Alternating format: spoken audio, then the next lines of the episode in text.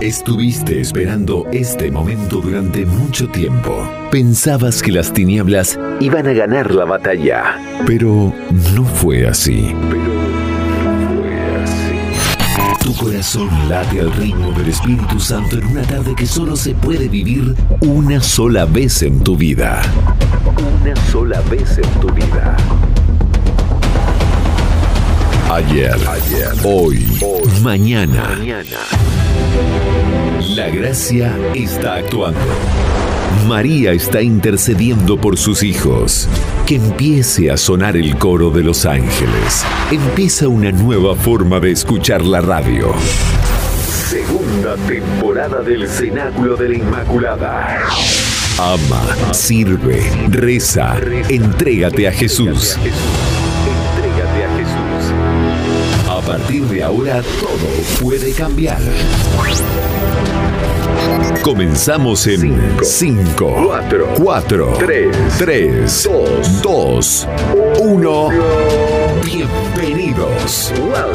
Bienvenidos. Ya es la hora. Empecemos a combatir el buen combate.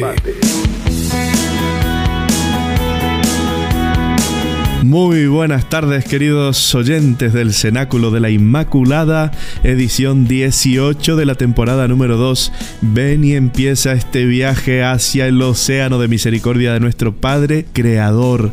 En esta tarde que es única, irrepetible, llena del amor de Dios, recuerda que estamos en la sintonía del 107.5 FM Radio Narcea y desde la web para los internautas en radionarceatv.es. Séptimo domingo del tiempo ordinario. Amad a vuestros enemigos, haced el bien a los que os odian, bendecid a los que os maldicen, orad por los que os injurian. No te olvides, Jesús te está llamando ahora. Estés donde estés, en tu trabajo, con tu familia, con tus amigos, en tu pueblo, en tu comunidad, llamados a ser discípulos del amor de Dios y a perdonar siempre. La tarea no es fácil, no es nada fácil, pero la fuerza nos viene de lo alto por medio de la poderosa intercesión de María Santísima.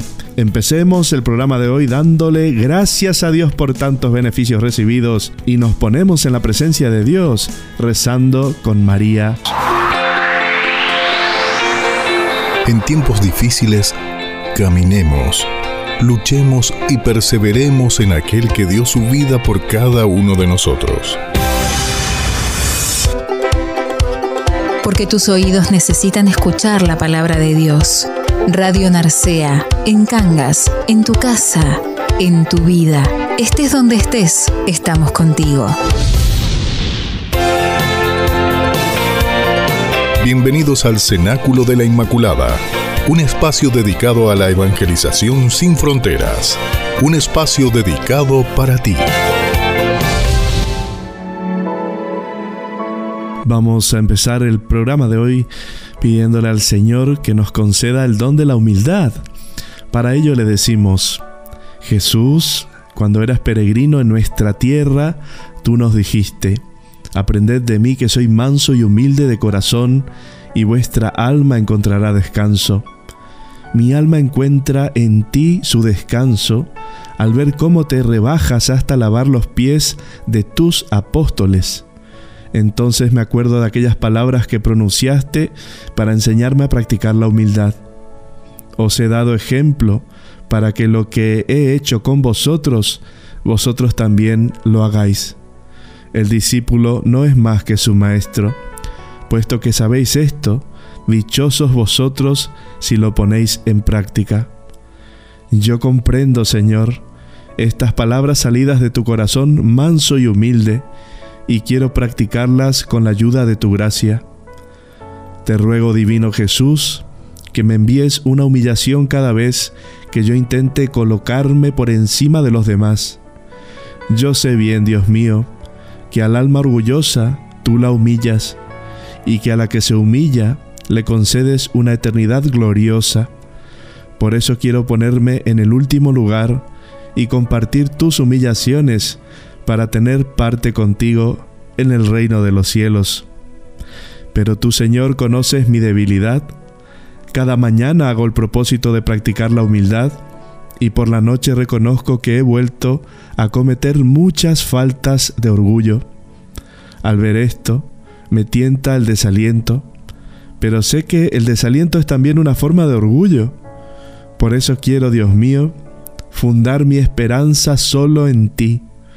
Para alcanzar esta gracia de tu infinita misericordia, te repetiré muchas veces, Jesús, manso y humilde de corazón, haz mi corazón semejante al tuyo.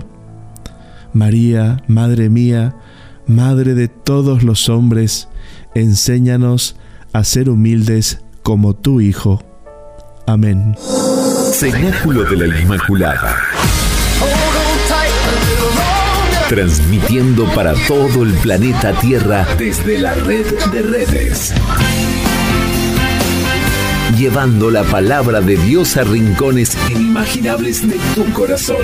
El Espíritu Santo encenderá tu vida. Ábrete a la gracia. No temas, solo ten fe. Disfruta de la temporada número 2. Temporada número 2. No temas.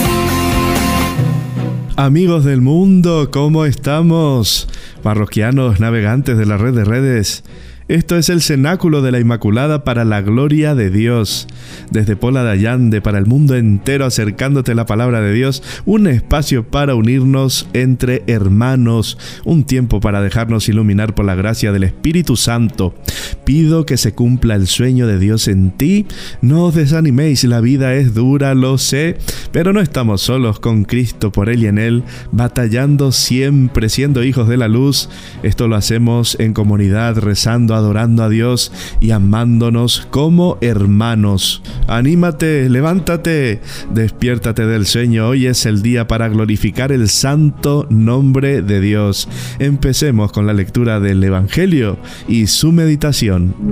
La palabra de Dios puede cambiar tu vida. Contáctate con el Espíritu Santo. Conéctate con el amor divino. Edifica tu vida. Abre tu corazón.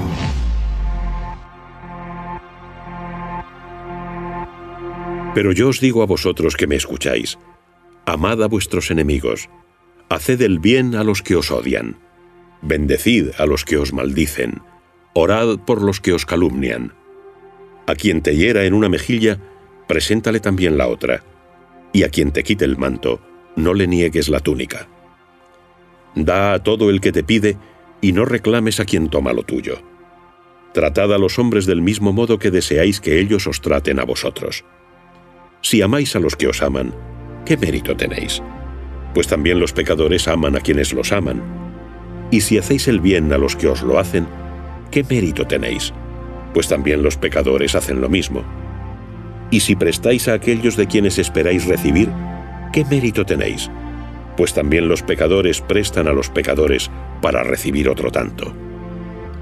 Vosotros, por el contrario, amad a vuestros enemigos, haced el bien y prestad sin esperar nada a cambio. Así será grande vuestra recompensa y seréis hijos del Altísimo, porque Él es bueno con los ingratos y con los perversos. Sed misericordiosos como vuestro Padre es misericordioso. No juzguéis y no seréis juzgados. No condenéis y no seréis condenados. Perdonad y seréis perdonados. Dad y se os dará. Una medida buena, apretada, colmada, rebosante echarán en vuestro regazo, porque con la medida que midáis, seréis medidos vosotros. En el Evangelio de este domingo, Jesús nos presenta un gran desafío a nuestro ego y a nuestro amor propio. Empieza diciendo a los que tienen oído, escuchen. Cuando Jesús se refiere de este modo, es que es muy importante lo que nos quiere decir. Escucha, no te hagas el sordo, a ti te hablo. Todo empieza a ser distinto cuando prestamos atención. Muchas veces estamos, pero no estamos. Cuando alguien nos está hablando, contando algo importante, parece que estamos en otro planeta, en el de nuestras conveniencias y obligaciones. Escucha, Dios te quiere decir algo y es muy importante. Jesús quiere educarnos en el amor.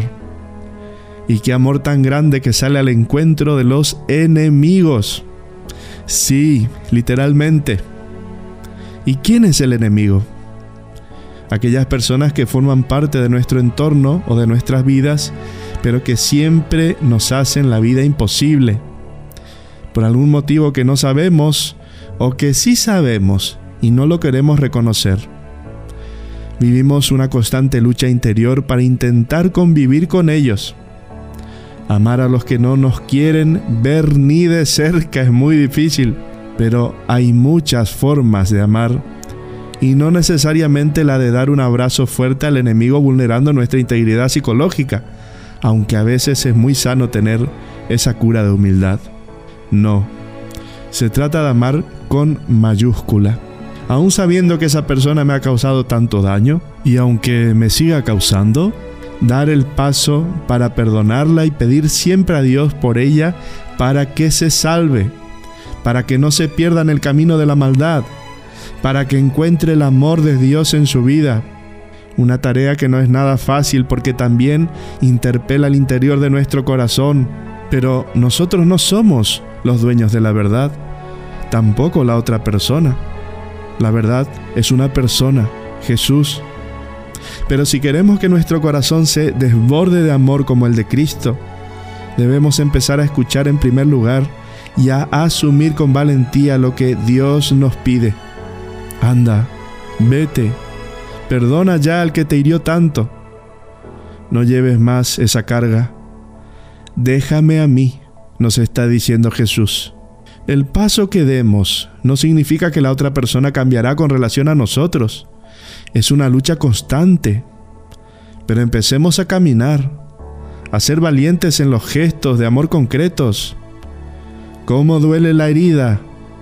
Pero a veces sangra mucho y se infecta con el tiempo. Y si hacéis bien solo a los que os hacen bien, ¿qué mérito tenéis? También los pecadores lo hacen.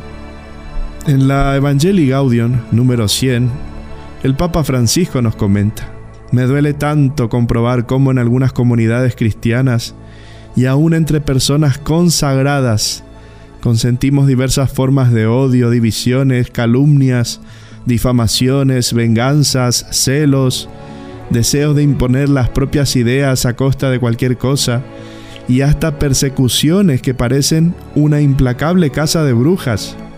¿A quién vamos a evangelizar con esos comportamientos?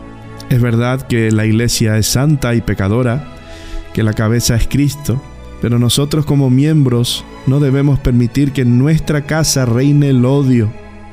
No debemos permitir que el veneno de Satanás nos consuma. ¿Cuántas almas se perdieron porque no supieron perdonar?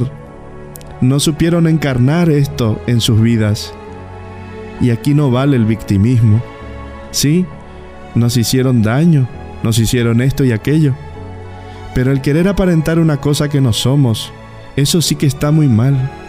El Evangelio de hoy también nos indica cómo está nuestro corazón.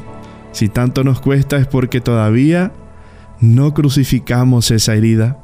Perdonar no solo con la boca, sino de corazón buscando siempre el bien de los demás y a los que nos quieren bien. No dejar de amarlos, sino caminar con ellos hacia la santidad que Dios quiere. La vida es muy corta. Cuando nos demos cuenta se termina y Dios no quiera que nuestro corazón no esté en paz con Él y los hermanos. Por eso hoy es el día para hacer un examen de conciencia verdadero. Hoy es el día donde Dios manifestará su gloria si te haces vulnerable. Anda, aprovecha, no guardes rencores en tu corazón. El día es hoy. In nomine Patris et Filii et Spiritus Sancti. Amen. Salve Regina, Mater misericordiae, vita, dulcedo et spes nostra, salve. Ad te clamamus, exules filii Eve, ad te suspiramus, gementes et flentes in ac lacrimarum valle. Eia ergo advocata nostra, ilos tuos misericordes oculos ad nos converte, et Iesum benedictum fructum ventris tui, nobis post hoc exilium ostende. O clemens, o pia, o dulcis Virgo Maria. Amén. Vivamos esta experiencia de amor como verdaderos hermanos. Compartimos contigo las mejores canciones. Los éxitos de la música cristiana envuelven tus sentidos. Reza, adora, alaba, bendice. Escucha la música que te llena de verdad.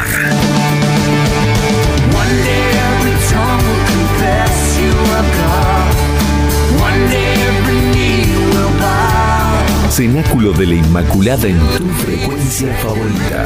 Radio Narcea. Radio Narcea. 107.5 FM. Estoy muy emocionado porque ayer los niños me regalaron tarjetas personalizadas por ellos por el día de mi cumpleaños y una pasada. La verdad es que sinceramente de todo corazón doy gracias a Dios, hermanitos, por estar aquí en Pola de Allande. También tuve muchísimas muestras de cariños de la gente, sobre todo las palabras de aliento, las palabras que reconfortan el alma y el corazón. También a la gente de Cangas del Narcea, a mi familia adoptiva de Gijón, a gente de Barcelona, eh, de todas partes de España. Tengo amigos desparramados por ahí. Eh, principalmente también quiero agradecer a mi familia por los mensajes y el cariño, a mis hermanos, a mis padres. Que Dios os bendiga. Espero poder estar pronto ahí. Abrazos totales. No quiero olvidarme de nadie. 100% agradecido. Gracias por vuestra compañía, especialmente aquellos también que están haciendo fuerza oculta. Saben muy bien porque cuando escuchan este programa refuerzan sus oraciones en la Santa Misa, en el Rosario, en sus sacrificios diarios. Que Dios os bendiga, que María Santísima intercede para que estemos siempre más cerca de Jesús.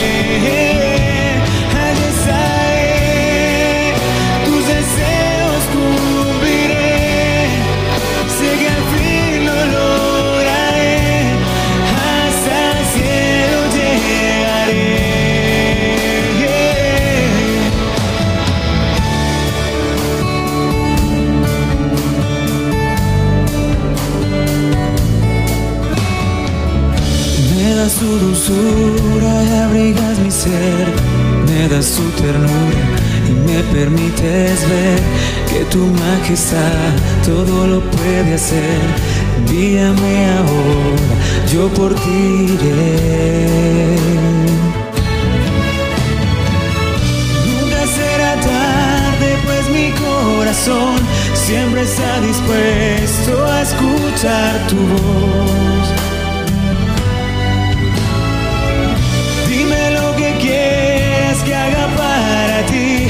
Te fallaré, puedes confiar en mí.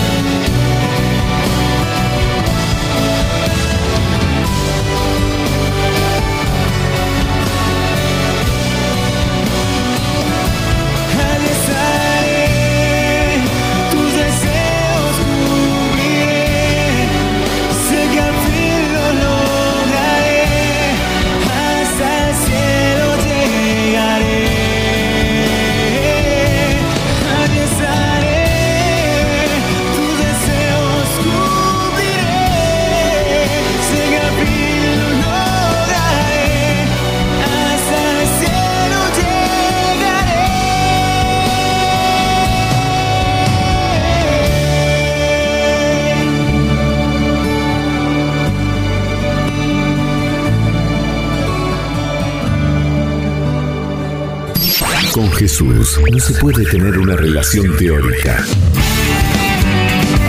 Ni imponerle condiciones. Ni darle un nombre que no es el suyo. Tiene que ser personal y saber que es Dios. En el fondo, solo me encuentro y me conozco cuando escucho que Dios pronuncia mi nombre. Cuando Él me revela quién soy y a qué me llama. Vivamos esta experiencia de amor como verdaderos hermanos. Vivamos un nuevo cenáculo con María.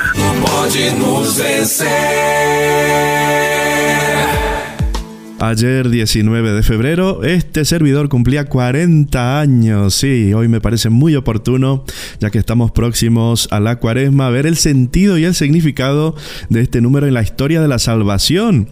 ¿Qué significa el número 40 en la Biblia? El artículo lo he sacado del ABC Digital en la sección Sociedad. Cuaresma del latín tardío, cuadragésima, significa 40 días, un número que no fue escogido al azar para este periodo de reflexión que se abre con el miércoles de ceniza y se prolonga hasta la Semana Santa. 40 fueron los días que pasó Jesús en el desierto antes de iniciar su vida pública. Pero ¿por qué precisamente 40? La referencia básica en la Biblia, el número 40, son los 40 años pasados en el desierto por el pueblo de Israel, no solo por Moisés. También se habla de los 40 días que estuvo Elías en el monte Oreb. Las tentaciones de Jesús aluden a los 40 años del Éxodo. Explica Santiago Guijarro, catedrático del Nuevo Testamento en la Facultad de Teología de la Universidad Pontífica de Salamanca. El número 40 aparece en más de 100 ocasiones en la Biblia y en momentos claves. Cuando Dios envió el diluvio, 40 días y 40 noches estuvo lloviendo sobre la tierra. Isaac tenía 40 años cuando se casó con Rebeca. También Esaú cuando contrajo matrimonio con Judith. Moisés guió al pueblo de Israel durante 40 años por el desierto hasta la tierra prometida y pasó 40 días de oración en el monte Sinaí antes de recibir las tablas de la ley, Deuteronomio 9 del 9 al 11.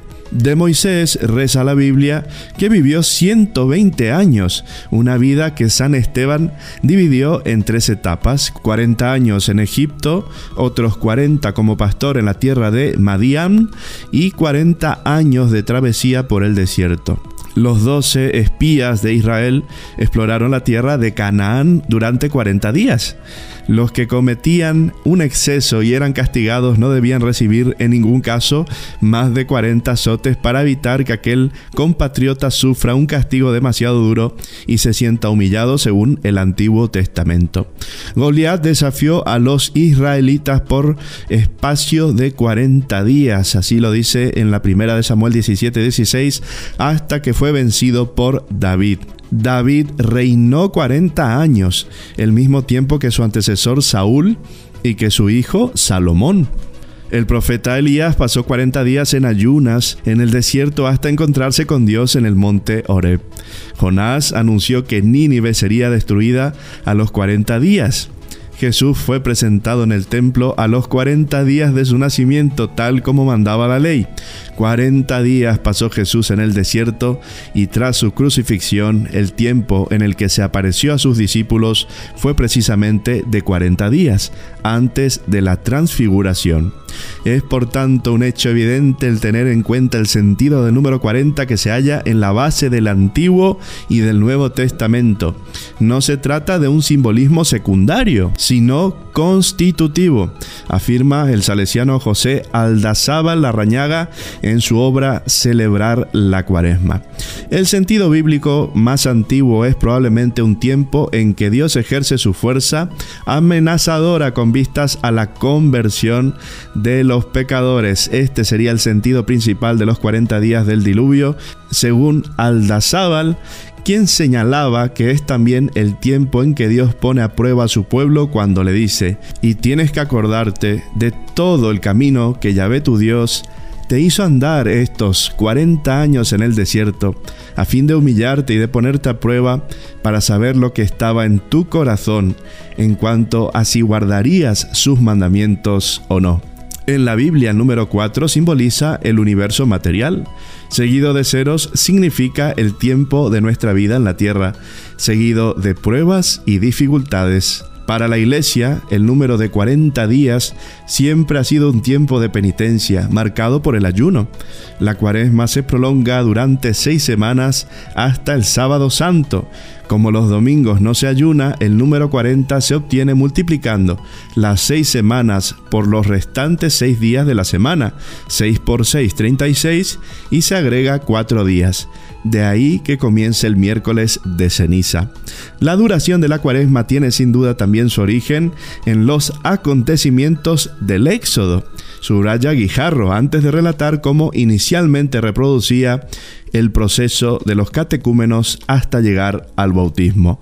Un proceso en el que se reproducía la experiencia de encuentro con Dios vivida por el pueblo en aquellos momentos fundantes. Como veis, el número 40 es bastante enjundioso, se puede sacar mucho de él y os invito a que lo busquéis también en casa, a ver, a googlear un poco, ahora que tenemos todo en internet y hay muchas páginas que son fiables, ahí tenemos mucho material para empezar a vivir esta cuaresma, sobre todo con una actitud del corazón, abrir el corazón a la gracia divina, abrir para que nosotros podamos cambiar siempre para bien, siempre mejorar, siempre estar con el corazón abierto a la gracia en Dios y que esta cuaresma, este tiempo que nos nos toque vivir sea de mucha bendición. Todavía no estamos en ello, pero ya vamos preparándonos para estos tiempos fuertes donde Dios quiere hacer muchos milagros en nuestra vida. Están haciendo una nueva generación, los hijos de María.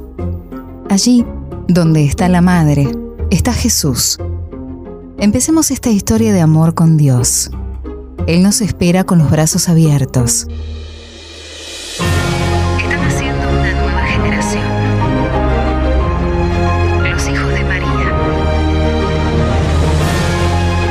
Sigamos luchando, permanezcamos en su amor.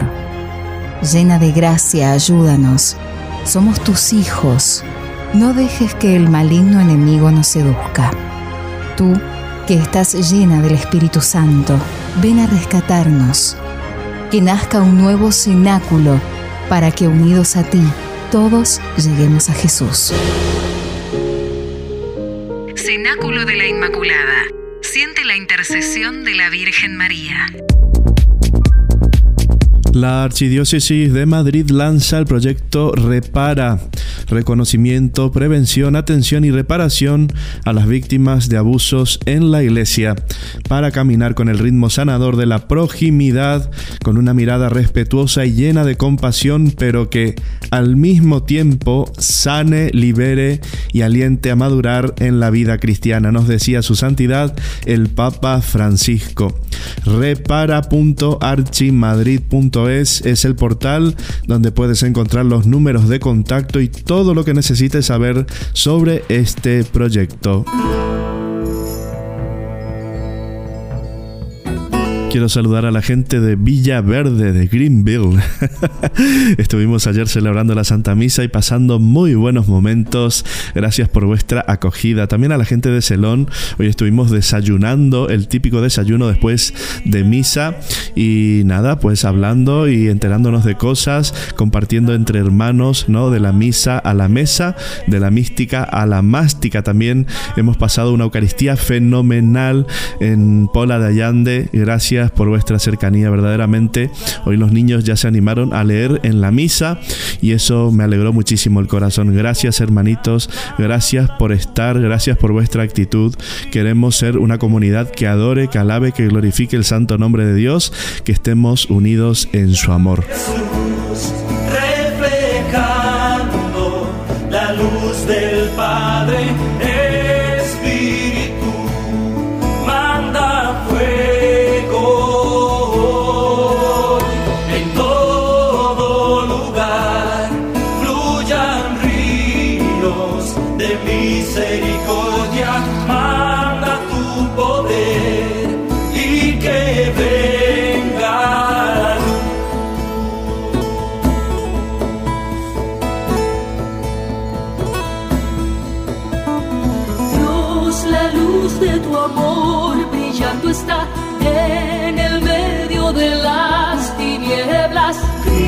tú eres la luz de este mundo, líbranos de las negras tinieblas, brilla en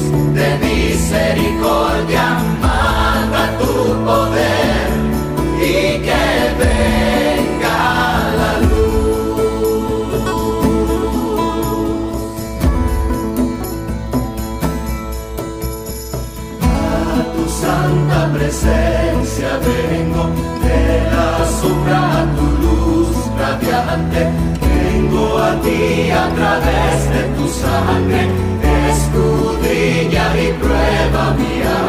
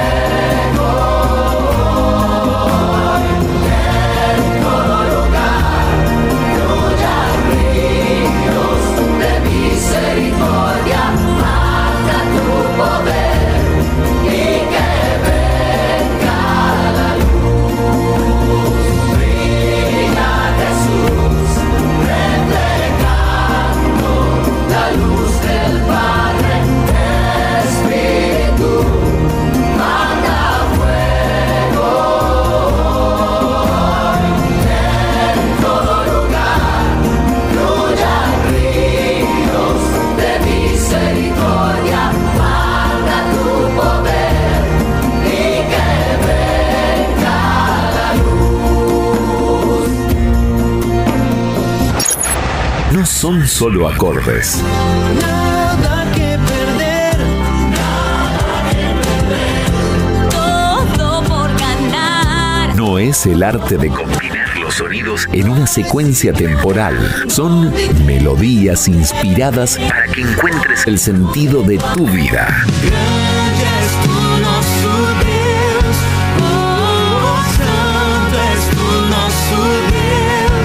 Ponemos la música que te llena de la gracia divina. Con María en el cenáculo, oramos cantando. Aquellos que ya llegamos a los 40 años y un poquito más o un poquito menos, me gustaría un poquito hablar acerca de la madurez humana. He encontrado un artículo en catholic.net que está buenísimo y justamente vamos a tratar y abordar temas que son importantísimos para el crecimiento personal y sobre todo para nuestra relación con Dios. Además de ser el cementerio de buenos proyectos, la falta de madurez causa de inestabilidad y frustración en la vida. Hecha la opción fundamental, el siguiente paso es ser coherente con ella. Pero el hombre como imago Dei, imagen de Dios difuminada por el pecado, debe trabajar toda su vida para adquirir esta coherencia. Ahora bien, este trabajo de identificación con la opción por Dios y por la vida virtuosa necesita como plataforma y cimiento de construcción la madurez humana. Todos conocemos hombres y mujeres que tienen el deseo de vivir de acuerdo con lo que creen, de practicar las virtudes, de conseguir sus metas e inexplicablemente no lo logran a pesar de tener el deseo profundo de lograrlo. Lo que sucede es que falta la formación y madurez humana, faltan los cimientos sobre los cuales poder construir el gran edificio de la santidad y del logro del ser fiel a esa opción fundamental que se ha hecho es un hecho que la gracia de Dios es lo que más perfecciona al hombre, pero la gracia no tiene sentido sin el hombre. Necesita un hombre maduro como tierra fecunda para que crezca la semilla. Sin esta base todo se queda en buenos deseos y buena voluntad, pero nada más. ¿Cuántas personas conocemos que han llegado a fracasos morales, económicos, familiares, sabiendo bien lo que querían y debían hacer, pero sin haber puesto los medios necesarios para realizarlo? Todo esto se debe en gran parte a la falta de madurez humana. Además de ser el cementerio de buenos proyectos, la falta de madurez es causa de inestabilidad y frustración en la vida, pues una persona que vive según las pasiones, según las impresiones del momento, no puede hacer una opción en la vida sin dejar de replanteársela, ponerla en duda, traicionarla muchas veces, perdiendo así tiempo y energías en una serie de obras emprendidas y nunca terminadas.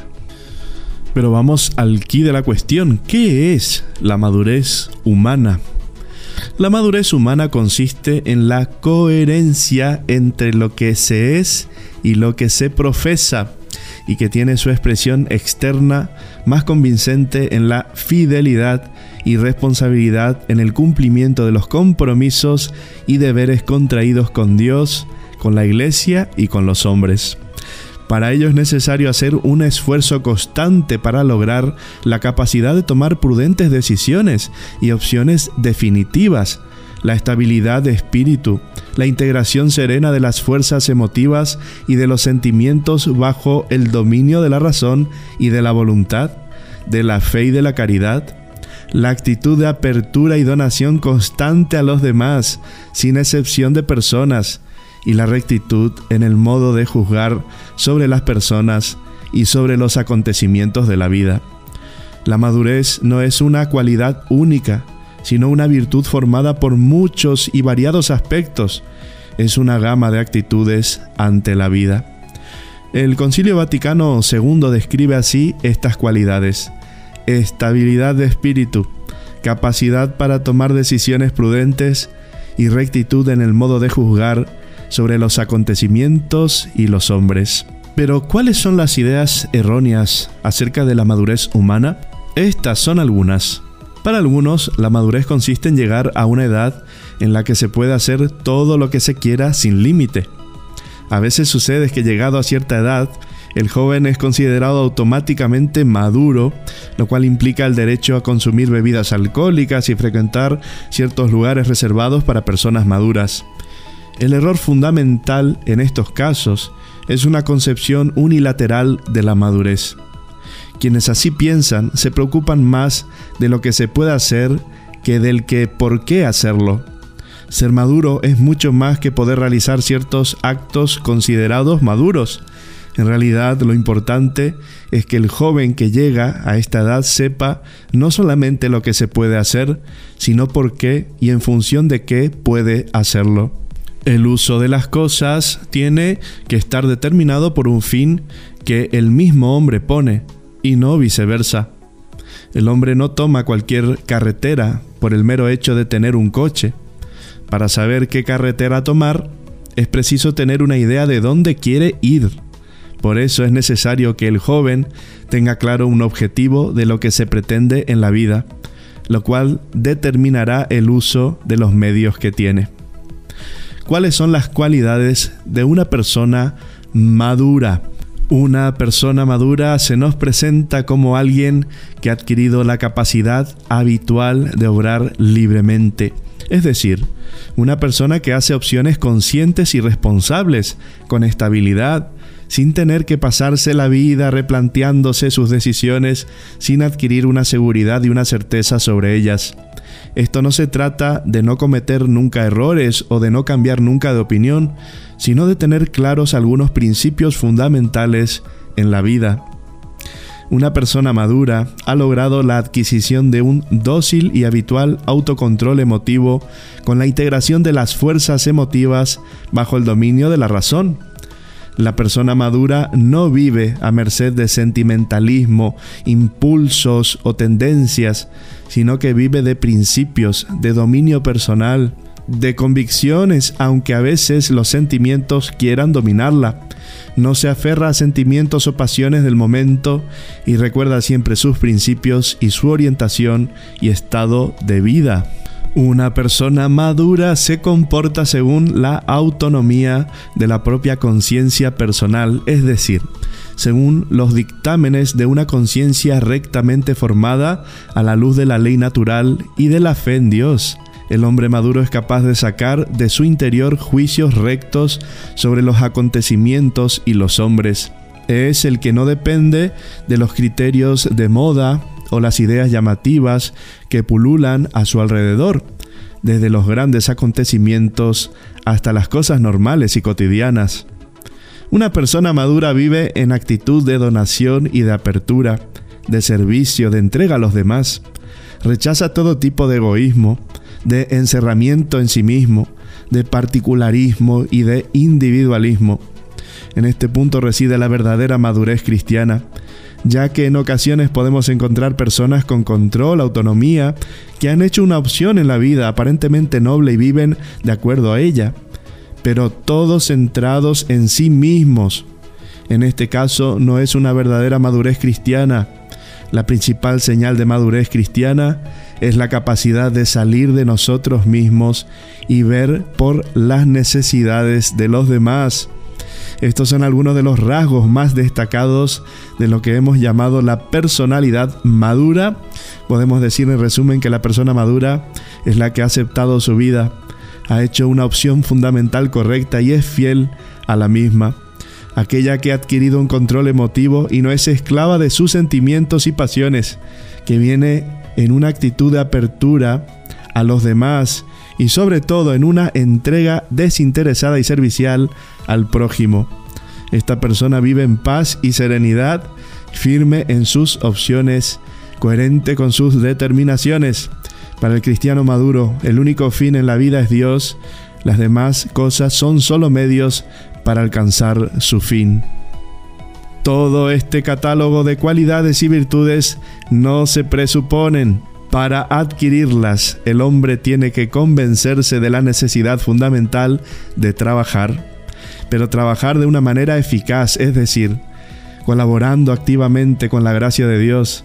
Así se puede lograr y encarnar esta personalidad madura en la vida, como podemos constatar en las vidas de los santos, que son por ende grandes hombres. Donde hay un cristiano maduro, hay un hombre auténtico, la autenticidad de vida es el fruto de un cristiano convencido y maduro. Vamos a una tanda y volvemos con más. Somos energía. Somos información. Vibramos, por lo tanto, resonamos. En tu corazón encontré la verdad que me empuja a gritar. Cenáculo de la Inmaculada. Escúchanos también en Spotify. Tarde llena de bendiciones, cenáculo de la Inmaculada en tu frecuencia favorita 107.5 FM, Radio Narcea. ¿Qué te está pareciendo lo que estamos hablando el día de hoy? ¿Te consideras una persona madura? ¿Vas trabajando poco a poco y te dejas ayudar por la gracia divina? Estamos en construcción y la obra solo será perfecta en el cielo, así que toca la labor de cada día trabajar sin cansarse, o mejor dicho, cansarse en el Señor, pero no dejar de trabajar. Vivir según la voluntad de Dios implica la decisión de formarse de acuerdo al estado de hombre perfecto, a la madurez de la plenitud de Cristo, es decir, a revestirse del hombre nuevo creado según Dios en la justicia y santidad verdaderas. Esta decisión de formarse es imprescindible. Cimentado sobre ella, el hombre puede ordenar cada hora y cada minuto de su vida hacia su fin último. No tomar esta decisión es servir a dos señores y formarse en una personalidad dividida y doble, en cuanto que se ha hecho una opción por Dios, pero no se busca concretarla con hechos. Cuanto más sólida es la opción fundamental, más sólida es la decisión de formarse bien, formarse no solo en algunos aspectos, sino en una formación integral que abarque todo el hombre en todos los momentos de su vida. En esta formación es sumamente importante la armonía e integración de los diversos aspectos de la personalidad, el desarrollo armónico de los componentes de la personalidad, buscando un crecimiento en las áreas de la formación integral de la persona, espiritual, humana, intelectual y apostólica social. En la dimensión espiritual, alcanzando por la vida de gracia y el ejercicio de las virtudes teologales, una relación personal de amor con Dios, Padre Redentor y amigo cercano. En la dimensión humana desarrollando las capacidades, virtudes y actitudes que les permitan llevar una vida acorde con su relación personal con Dios, formando una conciencia recia que equilibre nuestras facultades, de modo que la razón y la voluntad dirijan las pasiones y sentimientos. En la dimensión intelectual, adquiriendo los conocimientos que nos sirvan para aplicar y actuar reflexivamente los principios de nuestra fe, logrando que la razón, iluminada por la fe, guíe toda nuestra vida en la dimensión apostólica y social, comprometiéndonos de una manera personal y eficaz en las tareas de colaborar activamente en el bienestar de los demás y de hacer partícipes a los demás hombres de nuestra amistad con Cristo, colaborando dentro de la Iglesia en la extensión del reino de Cristo en el mundo. Para poder formar una personalidad madura, partimos de principios fundamentales que nos ayudan independientemente del estado o condición de vida que tengamos. El primer paso en la tarea de la formación de una personalidad madura se encuentra en la tríada conócete, acéptate y supérate. Conócete. El que quiera formarse bien según un ideal elegido, tiene que prestar una atención cuidadosa y tenaz para conocerse a sí mismo a fondo. Conocerse significa tener una visión integral de sí mismo que abarca todas las facultades, enfatizando sobre todo el conocimiento del propio temperamento, la emotividad, el grado de actividad, la resonancia y la capacidad de reflexión. Está claro que los temperamentos son diversos. Por eso cada uno lleva su propio bagaje de cualidades o defectos y de valores por descubrir. Hay que conocerlos, no solo a través de una reflexión serena, sino también con la ayuda de los demás, escuchando con objetividad lo que dicen. Ciertamente este conocimiento no se logra en un día ni en un año es preciso formar entonces el hábito del autoanálisis y la apertura a las sugerencias y ayudas de los demás, aunque a veces no sean muy agradables. Acéptate. La reflexión y la introspección revelan defectos hasta entonces desconocidos, pero también descubren cualidades y posibilidades de superación. La actitud que se debe adoptar no puede ser sino la de serena aceptación. Es importante recordar que nuestro ser no es una carga pesada o un castigo, sino un fruto del amor infinito y bondadoso de Dios. Supérate. La aceptación de sí mismo, que no es resignación derrotista ni conformismo egoísta, debe llevar al hombre a la decisión profunda y permanente de superarse. Esto se hace tomando una actitud responsable y conquistadora ante la vida una disposición positiva que lleva a la persona a vivir, no según los sentimientos y las circunstancias pasajeras, ni mucho menos según la opción de los demás, sino de cara a Dios, tomando los diversos momentos de la vida como lo que son, respuestas al amor de Dios. Este es el verdadero sentido de la responsabilidad, querer guiar la propia vida en todos sus detalles según los preceptos de aquel en quien se tiene puesta la confianza. Es este tipo de hombre al que se llama coherente, sincero, leal, en una palabra, auténtico. La presencia de los demás no es el factor determinante de su obrar, sino el amor a Dios mismo. El hombre maduro integral vive todos los acontecimientos desde el punto de vista de su fe en Dios. Por eso sabe apreciar las cosas más sencillas de su vida. Un punto importante es el que se refiere al espíritu positivo, es decir, el objetivo del esfuerzo no es superar un defecto, sino amar más y adquirir perfección en la virtud. La actitud no debe ser malum vitandum solamente, sino bonum facendum. Se trata de hacer el bien, no de evitar el mal solamente. Hasta ahora hemos hablado de la parte humana de este trabajo no hemos de olvidar que el trabajo de identificación con Cristo sobrepasa completamente nuestras posibilidades humanas. Necesitamos la ayuda de Dios. La tenemos en el Espíritu Santo que Cristo nos prometió en la última cena. Él como artífice y guía con la acción de la gracia nos va transformando e iluminando en nuestro trabajo. En la medida en que nos prestemos a la acción divina, nos acercaremos más a nuestro divino modelo a Jesucristo. Seremos más maduros como cristianos cuanto más unamos nuestros esfuerzos a la acción de la gracia. Esto lo debemos tener muy presente en nuestras vidas. El verdadero trabajo de transformación lo realiza el Espíritu Santo, pero se vale de nuestro trabajo para lograrlo. Así que hermanitos, no nos desanimemos. Dios lo irá haciendo poco a poco en nuestras vidas.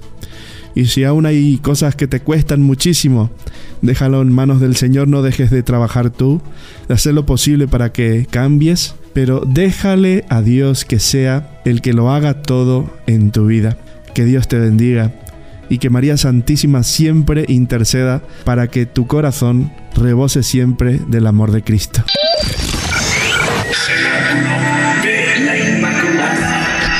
Radio Narcea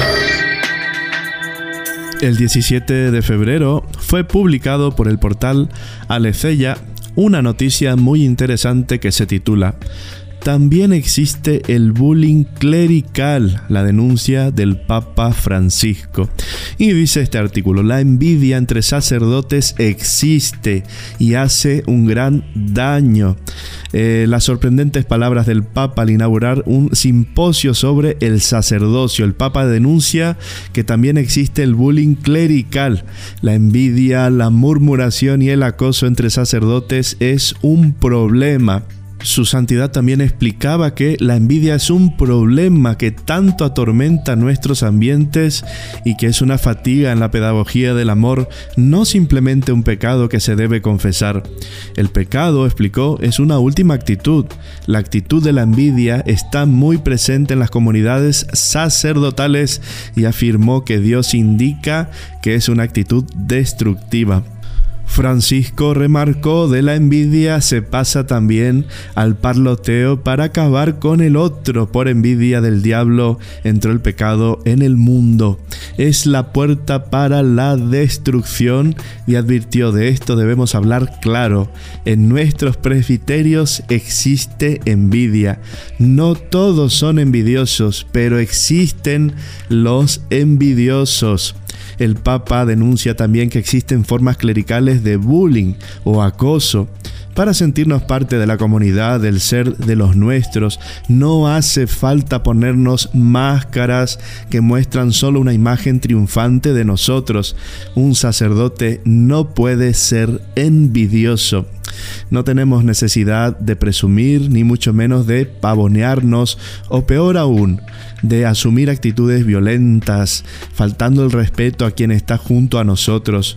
Porque un sacerdote, si de algo tiene que presumir, es de la misericordia del Señor porque el sacerdote mismo conoce su pecado, su miseria y sus límites, pero hizo experiencia que donde abundó el pecado, sobreabundó la gracia, y esa es su mejor buena noticia. Un sacerdote que hace suyo lo anterior no puede ser envidioso, dijo el Papa. El diablo quiere destruir la iglesia por envidia con el poder y el dinero. El amor fraterno no busca el propio interés, no deja espacio a la ira, al resentimiento, como si el hermano que está a mi lado me hubiera defraudado de alguna manera. Un mensaje que habla de un sacerdocio del alma que involucra a todos los fieles y no solo aquellos ordenados, encontrar la miseria del otro y estar dispuestos a olvidar para siempre el mal recibido, a no convertirlo en el único criterio de juicio hasta el punto de gozar de la injusticia cuando se refiere precisamente a quien me ha hecho sufrir. El amor verdadero se complace en la verdad y considera un pecado grave ir contra ella y contra la dignidad de los hermanos con calumnias, maledicencias y murmuración. El obispo de Roma señaló, alzando el brazo, la envidia como una actitud muy triste y contó lo que sucede cuando desde el Vaticano se pide referencias antes de nombrar un obispo. La información que llega hasta Roma también incluye información enferma de envidia. Muy interesante este artículo. Nos tiene que hacer reflexionar como iglesia cómo estamos viviendo nuestra fe a ser más fieles a nuestra vocación y a dejar de perder el tiempo haciendo maldades o pensando que los demás son un obstáculo en nuestras vidas.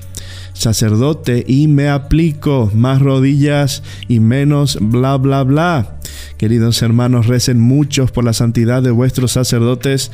Es muy importante que nos configuremos a Cristo en todo, hasta la cruz. Solo podremos ser fecundos si somos fieles a lo que fuimos llamados.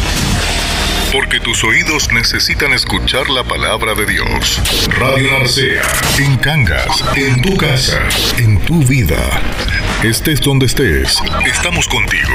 Cenáculo de la Inmaculada, porque los hijos de María nunca perecerán. Antes de terminar este programa, quiero darles las gracias a todas aquellas personas que se acordaron de mi cumpleaños. Verdaderamente son muchas personas, por eso no quiero poner nombres, ni apellidos, ni lugares. Solamente decir que están todos unidos conmigo en el corazón de Jesús y el Inmaculado Corazón de María, en la Santa Misa, en los sacrificios del día a día, en las cosas que hago, en mis oraciones. Están ustedes en mi corazón. Os quiero un montón que María Santísima os cubra con su manto de amor, que nos lleve siempre a Jesús su Hijo y que podamos hacer siempre la voluntad, la santa voluntad de nuestro Padre Creador.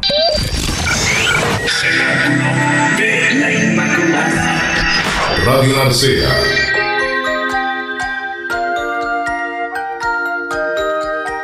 Más rápido que la velocidad de la luz. Hasta aquí llegamos, mis queridos hermanos. Los momentos buenos se eternizan en el alma. Por eso duran tan poco, pero en la presencia de Dios todo será amor en plenitud. Una horita se nos pasó volando, pero sin duda inolvidables para ti y para mí. Recuerda, repetimos este programa todos los lunes a las 12 del mediodía en tu frecuencia favorita, Radio Narcea 107.5 FM y para el mundo digital en radionarceatv.es. Si quieres escucharnos durante la semana, estamos también en Spotify. Conectados con la gracia divina, nos despedimos hasta el domingo que viene. Feliz y santa semana.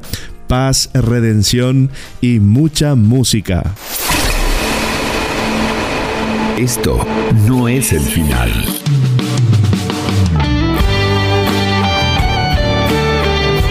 compartimos contigo una hora de pura gracia, momentos que quedan grabados en tu corazón.